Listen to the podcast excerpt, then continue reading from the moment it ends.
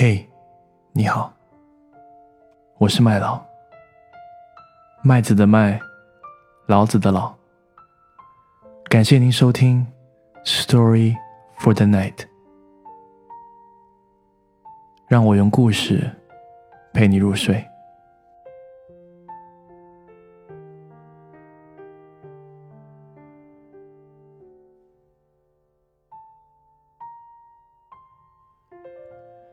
今天我想跟大家分享的故事叫做《The Golden Buddha》，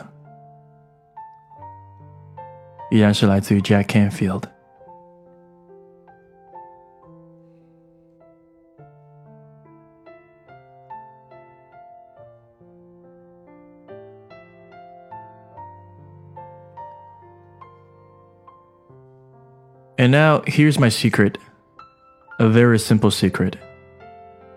It is only with the heart that one can see rightly.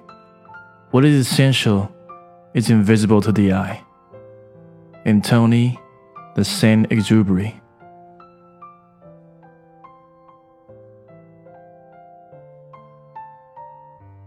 In the fall of 1988, my wife Georgia and I were invited to give a presentation on self esteem and peak performance at a conference in Hong Kong.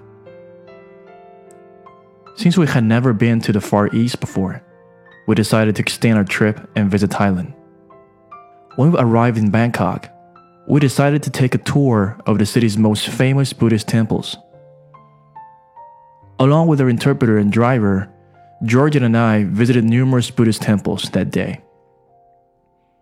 But after a while, they all began to blur in our memories. However, there was one temple that left an indelible impression in our hearts and minds. It is called the Temple of the Golden Buddha. The temple itself is very small, probably no larger than 30 feet by 30 feet. But as we entered, we were stunned by the presence of a 10 and a half foot tall, solid gold Buddha. It weighs over two and a half tons and is valued at approximately $196 million. It was quite an awesome sight. The kindly gentle, yet imposing solid gold Buddha smiling down at us. As we immersed ourselves in the normal sightseeing task, taking pictures while owing and eyeing over the statue, I walked over to a glass case that contained a large piece of clay about 8 inches thick and 12 inches wide. Next to the glass case was a typewritten page describing the history of this magnificent piece of art. Back in 1957, a group of monks from the monastery had to relocate a clay Buddha from their temple to a new location. The monastery was to be relocated to make room for the development of a highway through Bangkok. When a crane began to lift the giant idol, the weight of it was so tremendous that it began to crack. What's more, rain began to fall. The head monk, who was concerned about the damage to the sacred Buddha, decided to lower the statue back to the ground and cover it with a large canvas tarp to protect from the rain.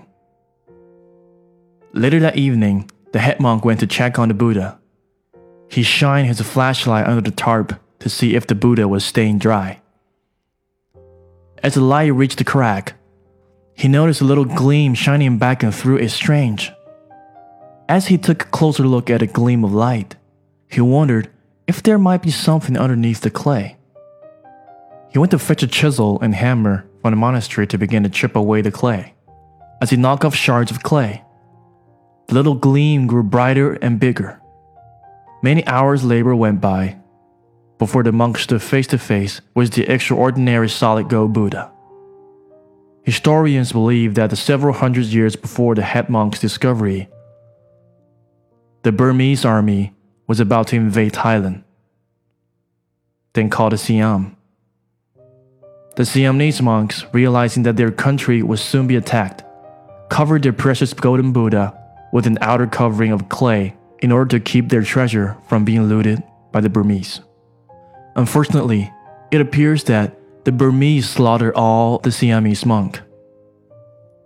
And the well kept secret of the Golden Buddha remained intact until the fateful day in 1957.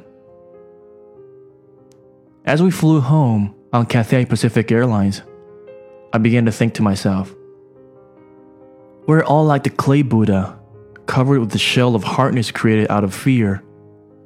And yet, underneath each of us is a golden Buddha, a golden Christ, or a golden essence, which is our real self. Somewhere along the way, between the ages of 2 and 9, we began to cover up our golden essence, our natural self, much more like the monk with the hammer and the chisel. Our task now is to discover our true essence once again. Jack Canfield.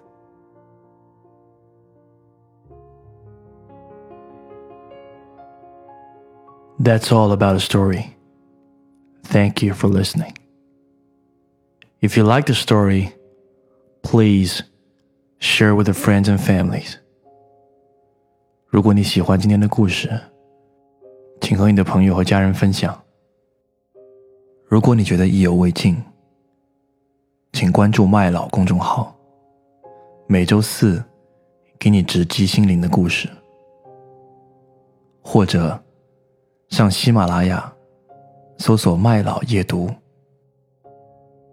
今天就到这里，Good night。